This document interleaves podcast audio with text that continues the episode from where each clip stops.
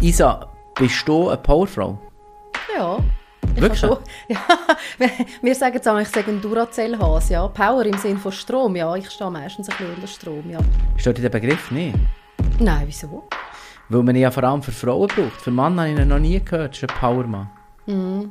Ja, das ist natürlich sehr ein guter Punkt. Ähm, aber ich glaube, Powerfrau ist positiv besetzt. Mich stört es mehr, mich würde es mehr stören, wenn du mir Bitch sagst oder so. Nein, das mache ich nicht. Das gibt es für die Männer wirklich nicht. Das ist Stereotyp. Der Podcast von SRG Insider mit dem Yves Kilchör. Hier dabei geht es um etwas mit Medien und Denkmuster, wo wir darüber reden müssen. Schön sind dabei bei Stereotyp, wo wir über Stereotypen in den Medien reden. Wobei ich muss ehrlich sagen, heute ist es fast auch ein bisschen wie ein Mitarbeitergespräch für mich oder wie eine interne Redaktionssitzung. Weil heute sitzt jemand da, der in der gleichen Redaktion arbeitet wie ich, bei SRF 4 News. Es ist Isabel Meissen. Sie ist Moderatorin und Moderationsleiterin bei SRF 4 News.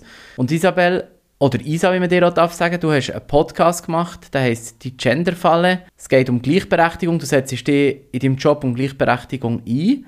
Hat es einen Moment gegeben, wo du heute gedacht hast, wow, das ist jetzt mal richtig gelebte Gleichberechtigung? Ich muss zuerst ein den Begriff relativieren. Gleichberechtigung gibt es schon. Im Recht ist alles klar. Mann und Frau sind gleichgestellt in der Schweiz. Das vom, vom Recht her, juristisch. Die Umsetzung ist das, was mich umtreibt und das ist die Gleichstellung. Und ich habe dir, glaube das Wort von der Ungleichstellung mal gesagt, dass ich finde, man muss weniger davon reden, ah, Gleichstellung, Gleichstellung, sondern die Ungleichstellung mal abschaffen. Das ist für viele Leute, glaube ich, sympathischer oder einfacher zum Verstehen, warum es Handlungsbedarf gibt, wie immer die Gleichstellung. Also wir haben doch schon lange Gleichstellung, Gleichberechtigung haben wir eben schon. Ich erlebe selten Probleme, aber ich schaue auch, dass mir keine geschaffen werden. Ich habe heute eine junge Frau in einem Aircheck gehabt. Aircheck ist wie ein Moderationsfeedback, wo sie macht es mega, mega toll.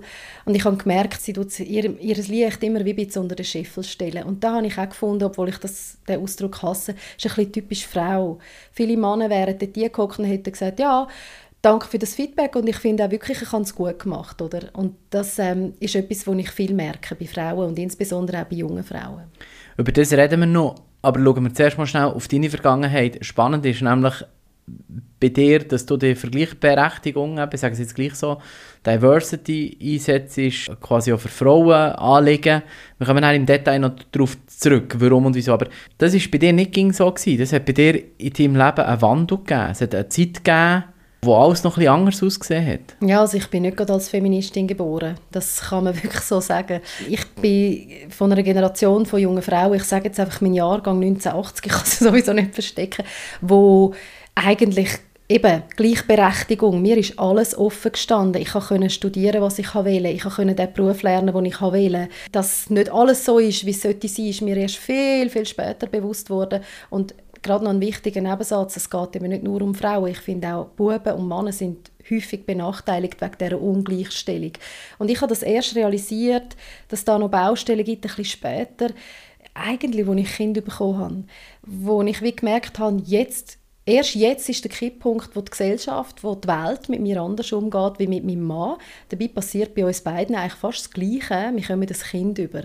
Und dann habe ich obendrauf noch einen Bub und ein Mädchen bekommen und merke so ein bisschen, wie unterschiedlich die Welten auf sie einprallen. Und das ist für mich dort ein, bisschen ein, Weckruf gewesen, oder einfach ja, die Berufung in dem Moment vom, von 0 auf 100 in diesem Thema. Weil man dann ziemlich viel auch über Frauen anlegen redet, oder über Gleichberechtigung von Frauen.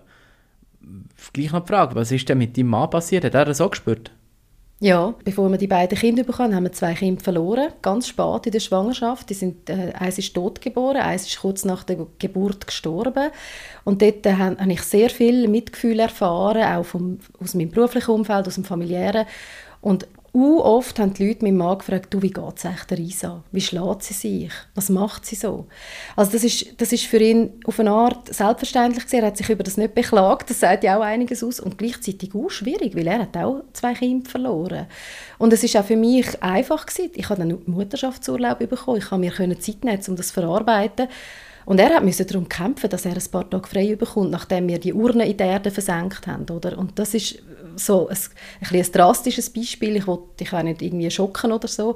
Aber es ist so ein mhm. Punkt, wo ich finde, das, was manchmal den Frauen im, vermeintlich positiv zugeschrieben wird, das wird den Männern ein bisschen abgesprochen, oder? dass man ein Gefühl kann haben dass man irgendwie involviert kann sein und dass man auch mal leiden kann, oder? ein spannendes Beispiel, ja, wo, wo ich mir das sehr gut kann, kann vorstellen kann, dass es so ist. Und hast du also die Kinder bekommen, du hast gemerkt, jetzt geht man nicht mehr gleich mit dir um. Was hat das nicht beruflich gemacht? Was hat das bedeutet? Wo hast du dich angefangen engagieren?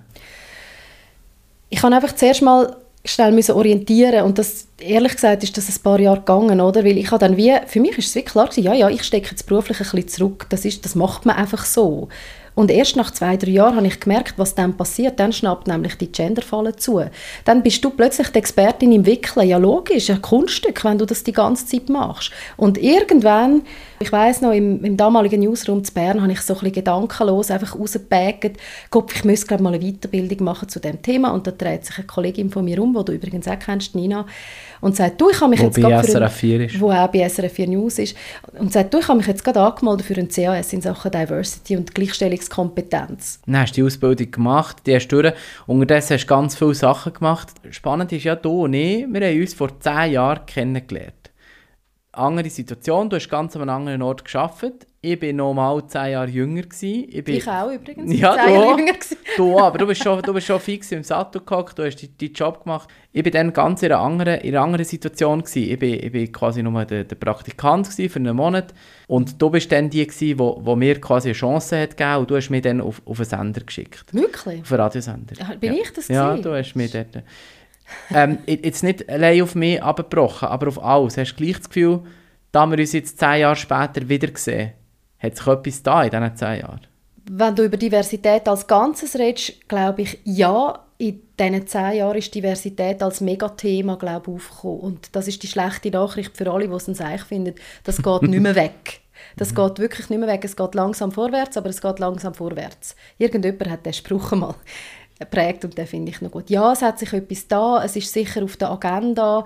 Ähm, ich finde zum Beispiel auch das Texten, das geschlechtersensibel Texte, das ist zum Beispiel bei vielen Medien angekommen, das wird jetzt viel mehr gemacht.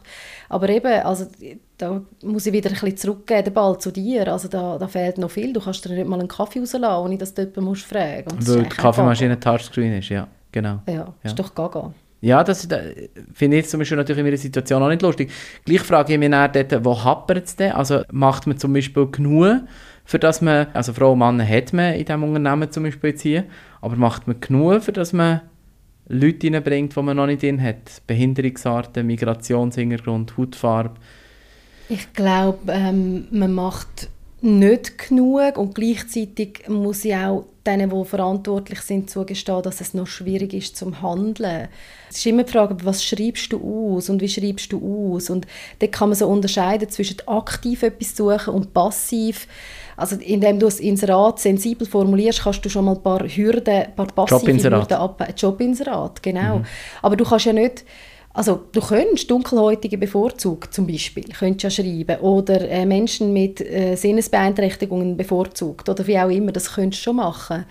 Aber es sind so viele verschiedene Gruppen in der Diversität, wie es halt Menschen gibt und so viele verschiedene Talente und Ansprüche und manchmal sind es auch so sensible Persönlichkeitsmerkmale, dass sie das gar nicht getraust fragen. Oder jetzt angenommen, es kommt ein Bewerbungsgespräch und ich wollte eigentlich ich sage es jetzt ein bisschen absurd angenommen, wir haben ganz einen grossen Anteil homosexuelle Leute in unserer Redaktion und wir möchten da wieder ein bisschen Gleichheit. Wir möchten wieder mehr auch Heterosexuelle. Es ist jetzt kein Zufall, dass ich es so formuliere. Dann kannst du ja nicht schreiben, hetero bevorzugt und umgekehrt auch nicht, Schwule und Lesben, weil das ist ein sensibles Persönlichkeitsmerkmal, das darfst du nicht mal fragen in einem Bewerbungsgespräch, auch mhm. zu Recht. Im Prinzip kannst du jemanden ja nicht mal fragen, sind sie ein Mann oder eine Frau, weißt, das geht ja eigentlich auch schon zu weit. Und darum ist es so wahnsinnig schwer. Du hast doch gerade letztens das Beispiel gesagt, wenn du durch den Newsroom laufst, dann, dann ist der überhaupt nicht barrierefrei. Da hat es überall Türen, wo du kannst reintatschen, weil mhm. du sie nicht siehst. Und ich glaube einfach, dass man da daran denkt, ah super, Leute, die im Rollstuhl sind, können da durchfahren, also ist es barrierefrei. Und das sind so viele Facetten, wo man eigentlich müsste so richtige, man müsste da halbe Bücher haben, oder? Ja, das stimmt, aber das Spannende ist jetzt, wie ich bin jetzt in diesem System in, das heißt, ich kann jetzt theoretisch, wenn ich will, zum Personalchef und sagen, für mein Bedürfnis ist wie noch nicht alles gemacht. Aber fängt es dann nicht viel früher an? Also da müsste man sich nicht fragen, die Jobausschreibungen, das Text ist das aber erreichen die, die Leute? Ich glaube, das Problem fängt schon viel früher an. Du möchtest Leute einstellen, die gewisse, also beim Radio, gewisse sprachliche Fähigkeiten da sein müssen. Mhm. Ja, wenn ich in die Schule schaue, wo meine Kinder in die Schule gehen, die Kinder, die Migrationshintergrund haben, die haben nicht die gleichen Chancen, um am Schluss von der Schule gleich gut Deutsch zu können wie meine Kinder. Also die Benachteiligung fängt schon im Kindesjahr, schon viel früher. Und also ich finde, da kann SRF nicht alles korrigieren, aber ich bin mit dir einverstanden. Man müsste früher eingreifen, aber es ist, die Umsetzung ist so wahnsinnig schwierig. Und jetzt sind wir ja ein bisschen beim Punkt angekommen, wie, wie bekommt man Leute, die in diesem SRF als Beispiel arbeiten, die man bis jetzt noch nicht vertreten hat. Da geht es darum, die Diversity zu fördern. Machen wir schnell mal, wir sagen doch auch beim Radio so eine Box auf, so eine Erklärbox. genau. Warum? genau. Wieso ist das überhaupt so wichtig? Man könnte ja einfach sagen, es soll doch kommen, wer kommt, aber kannst du ein bisschen erklären, warum dass du findest, dass SRF jetzt nicht nur vom Unternehmen her muss verschiedene Leute haben, sondern warum das, das so wichtig ist für die Berichterstattung? Ja, ich kann es erklären, aber ich, find, ich möchte noch einen Satz vorausschicken. Ich finde, wir müssen nicht beweisen, warum das, das etwas nützt am Unternehmen. Ich finde auch, man muss nicht beweisen, warum nützt es, wenn 50 Prozent der Verwaltungsrätinnen oder Verwaltungsräte eben dann Frauen sind, sondern sie haben einfach ein Anrecht darauf, Punkt. Und ich finde, alle Menschen haben ein Anrecht darauf, um eine Chance zu bekommen einen coolen Job auch bei SRF. Also man muss jetzt nicht irgendwie beweisen, was nützt denn das den Unternehmen. Die, die Diversität, das ist Diversity Management, das ist so die ökonomische Perspektive. Ich verstehe aber, dass du die Frage stellst und es gibt einen Gewinn, oder? Wir können ja nur dann über alles berichten, wenn wir alle möglichen Leute in unserem Team haben und Leute, die an Sachen denken, wo andere in einer anderen Lebenswelt vielleicht überhaupt nicht daran denken.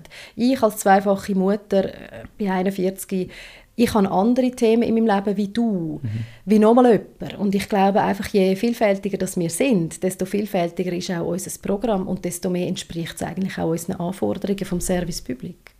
Es gibt bei SRF ein so wirklich heiliges Dokument, die publizistischen Leitlinien, die sind auch öffentlich einsehbar. Da hast du mitgeschrieben, hast ein Kapitel gemacht und das soll quasi so ein bisschen die Mitarbeiterinnen und Mitarbeiter dazu bewegen oder ihnen helfen, dass sie ja wirklich eben die Diversität fördern. Wie funktioniert das genau? Von was seid ihr ausgegangen oder das Kapitel gemacht? Es wäre zu viel verlangt zu erwarten, dass alle am Morgen immer die Leitlinie in die Hand nehmen und durchblättern und sich überlegen, oh Gott, also dort hat es noch tausend andere Kapitel. Aber es soll einfach so, wenn du mit jemandem eine Diskussion hast, ah, muss ich jetzt da gendern, dann kannst du es einfach nehmen und, und dem vor der Nase oder der vor der Nase umwedeln und sagen, es steht da, das ist unser Gesetz und das wird jetzt einfach so gemacht. Wird das so gelebt im Alltag? Es braucht etwas. Es gibt Redaktionen, wo das fast schon Selbstverständlichkeit ist und es gibt andere, wo es mehr Widerstand gibt und ich behaupte, es hat viel mit den Vorgesetzten zu tun. Wenn der Chef oder die Redaktionsleiterin da zieht und ein bisschen Druck aufsetzt oder das auch einfach thematisiert in den, in den Quali-Gesprächen, dann läuft etwas und dann geht etwas. Es muss auch, es muss auch top-down passieren. Wir haben einmal eine interne publizistische Runde gehabt, nachher haben wir über Kriegsberichterstattung geredet und du hast dort einen Satz gesagt, ich weiß, man sollte nicht aus internen Sitzungen zitieren, aber der ist mir wirklich recht rein, weil der war für mich als Journalist ein Lehrplatz. Gewesen. Es ist darum gegangen, dass viele Medien sagen, ja, es sind so und so viele Leute gestorben, Frauen und noch Kinder. Darunter Frauen und Kinder, ja, das ist so ein absurder Satz. Wie wenn es tragischer wäre, dass Frauen sterben. Bei den Kindern ich habe zwei Kinder, da bin ich einverstanden. Das hat eine besondere Tragik immer, wenn ein Kind stirbt, oder? Aber warum Frauen tragischere Opfer sollten sein wie Männer, das leuchtet mir nicht ein. Jemand hat dann in diesem spezifischen Kriegskontext noch das Opfer gebracht, dass halt Frauen öfter Zivilistinnen sind in dem Krieg jetzt und meistens in dem Krieg und Männer häufiger Kombattanten. Das ist natürlich nicht völlig falsch. Aber wenn ein Kreuzfahrtschiff untergeht und wir sagen, es starben 300 Menschen, darunter Frauen und Kinder, dann finde ich... Mm. Zeigt aber auch, dass es wirklich eben heikel ist, wie man textet, dass es heikel ist, wie man berichtet und auch gleich, dass man immer wieder über so Sachen muss reden im Alltag.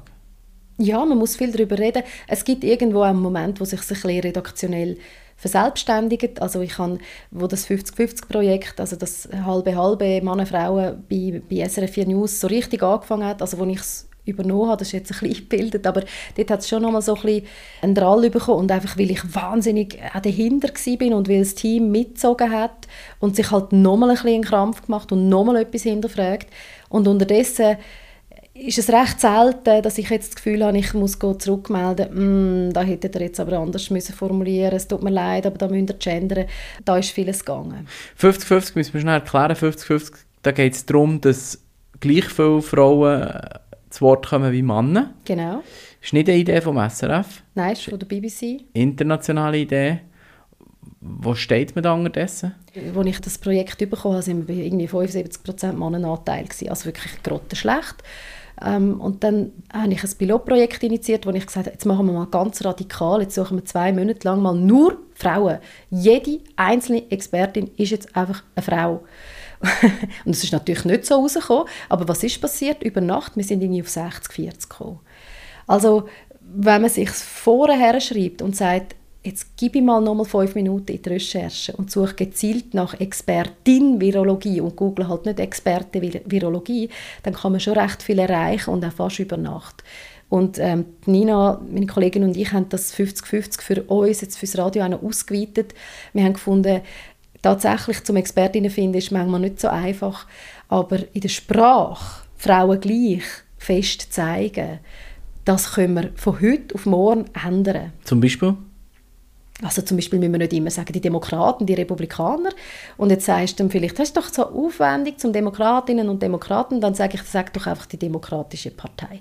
Also es gibt manchmal so kleine Workarounds, wo man so mit mir als Sprachprofis, wir können doch das.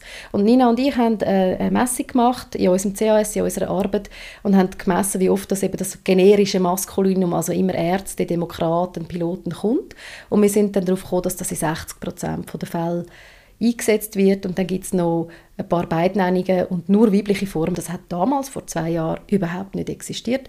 Und heute sind wir jetzt in vielen Redaktionen, vor allem auch in unserer eigenen bei SRF 4 News, viel, viel weiter. Wir müssen vielleicht schnell noch über die Sprache reden. Das war ja eines der grossen Themen vorletzt, nämlich damit, wie tun wir jetzt Frauen, Männer und dann noch mit Doppelpunkt und Ständchen. SRF hat sich da auch wieder in der publizistischen Leitlinie klar festgelegt, was man macht. Mhm. Also der Genderstern und Doppelpunkt müssen wir vielleicht kurz erklären. Der Genderstern ist das äh, quasi Pilotsternli innen und äh, das sollte eigentlich Männer und Frauen und vor allem alles, was nicht in die Kategorie passt, alle Menschen einschliessen. Und der Doppelpunkt hat das Gleiche, einfach kann der, das weißt du, von Leseprogramm gelesen werden, oder ohne dass es Sprachausgabe genau. Genau. Was, was sagt es dir, wenn ich Pilotstern innen schreibe? Liest das genau so? Pilot genau. Ja, ja. Und Doppelpunkt eben glaube Pilot innen. Dann genau. macht eben der, das Programm ein Glottis und sagt Pilot innen. Das Glottis ist so die Sprechpause. Genau. Und das ist ja eigentlich ganz eine elegante Art, weil es eben nicht nur Männer und Frauen einschließt, weil es einfach zum Reden ist, weil es nicht viel Platz braucht. Unsere Texte sind ja immer ein bisschen begrenzt.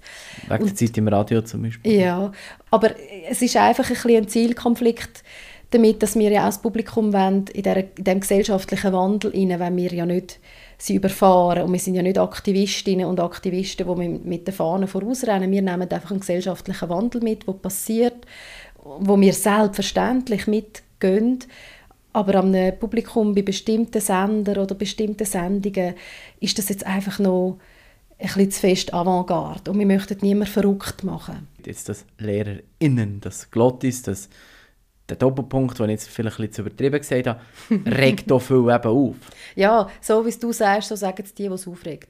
Ja, und weißt, Jetzt hast du mir mit denen eigentlich Schau jetzt, wenn du zu den Leuten gehst und sagst, sie, wir tun jetzt gendern, finden sie das gut, dann werden dir ganz viel sagen, nein, sie, der Hure Seich, und, und ich verstehe es im ersten Moment, aber wenn du einen Text nimmst, der geschickt gendert ist, journalistisch, clever, und gibst den jemandem, ohne das zu sagen, und fragst, fällt ihnen bei diesem Text etwas auf? Niemand wird sagen, oh, du hast mhm. komplett durchgegendert. Niemand. Weil du sagst vielleicht einmal Lehrkräfte, einmal sagst vielleicht die Schülerinnen und Schüler und einmal sagst die Demokratische Partei. Und das fällt niemandem auf. Komm, wir schauen mal, was du für eine Frage mitgenommen hast. Weil ich ja vorhin mitbekommen dass du eine Frage in eine Kugel da hast. Ja. Oder? Und jetzt zu der Frage der Fragen. Der Typenfrage habe eine persönliche Frage. Ähm, ich würde gerne von dir wissen, hast du eine Vorstellung von mir? eine optische Vorstellung. Wie stellst du dir vor, dass ich aussehe? Aha.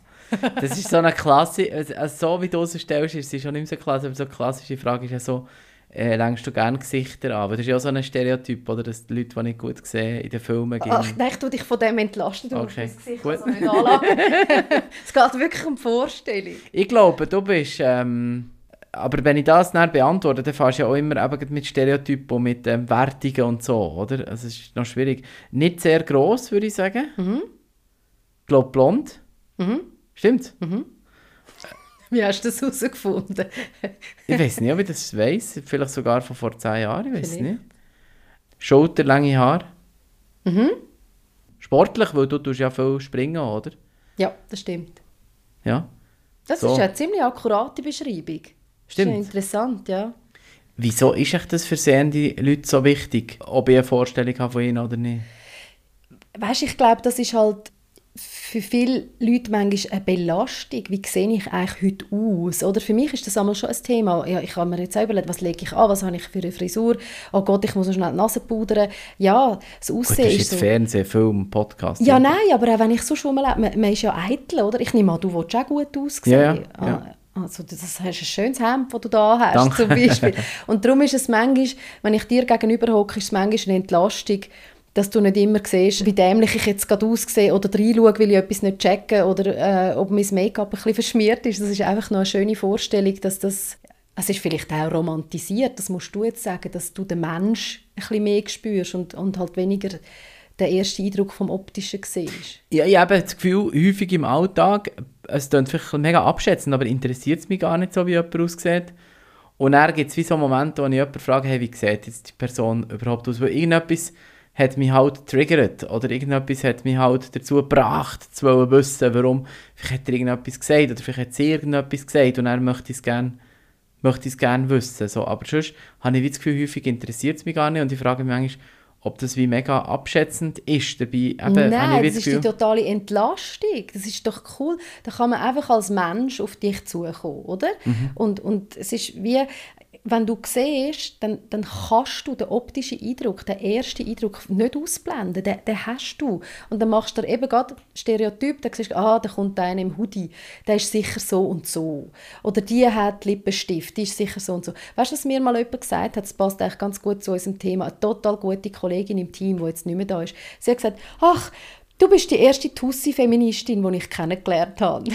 Ja, Wie kommt sie drauf? Ich bin eine Feministin, aber mir wachsen nicht büschelweise Haare unter den Achseln, was übrigens auch völlig okay ist. Und ich habe gerne Stöckis an und ich habe gerne Lippenstift dran. Für mich ist das ein Kompliment gewesen, weil es zeigt eben, dass ein Mensch mehrere Facetten oder ganz viele Facetten kann haben. Man muss nicht in eine Schublade eingehen. Das ist ja letztlich auch das beim Stereotyp, oder? Ich habe im Alltag häufig das Gefühl, dass die Leute heutzutage mich zuerst fragen, wie sie es sollen sagen. Und ich finde, sag doch einfach Mensch mit Behinderung oder sag doch einfach, er hat eine Behinderung. Aber irgendwie wie das Wort Behinderung trauen sich die Leute schon nicht mehr zu sagen und machen es dann noch fast schlimmer und umständlicher. Gehen wir nicht auch ein bisschen Gefahr, dass wir, und da als Medien vielleicht auch ein bisschen, auch ein bisschen mithelfen bei dieser Entwicklung, dass wir alles so ein bisschen zu kompliziert machen? Ja, das ist natürlich schon eine Gefahr. Also ich bin im Rahmen von dem CAS, von dieser Ausbildung mal bei einem Verband gewesen. Ich weiß jetzt gar nicht, ob der sich Behindertenverband nennt. Und dort hat er gesagt, der eine, dass es eben die Leute sehr unterschiedlich nehmen. Die einen sehen es eher ein bisschen nicht so eng, so wie du. Hauptsächlich man redet nicht abschätzig. Und andere stört schon, wenn man sagt, ein Mensch mit einer Behinderung ausgehend vom Gedanken, die Behinderung ist eigentlich nicht bei dir, sondern du hast Behinderungen von außen. Und nur weil wir die blöde Kaffeemaschine nicht stand bringen, hast du überhaupt Hürden, die du musst überwinden oder? Und weil die Gesellschaft nicht auf dich eingestellt ist. Und darum finde ich einfach, ja, da schon auf die Leute hören, die es betrifft. Das, und nicht einfach sagen, ja, ja, das ist jetzt alles ein bisschen kompliziert und das ist ja eine kleine Minderheit. Da ist natürlich dann auch wieder für mich die Frage, wenn ich jetzt nochmal auf mein Beispiel eingehe, aber ich komme in ein Unternehmen, viele Sachen sind für mich nicht angepasst, wie viel Recht habe ich denn überhaupt zu sagen, ich möchte das? Und wo muss ich nicht sagen, ja, das ist ein Unternehmen von mehreren tausend Mitarbeitern oder über tausend, da hat die Welt nicht auf mich gewartet.